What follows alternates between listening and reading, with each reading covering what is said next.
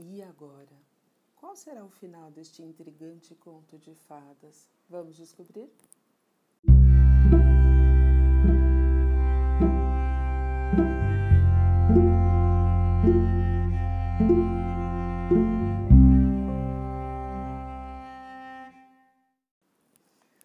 Cinderela respirou fundo e respondeu: Não, obrigado.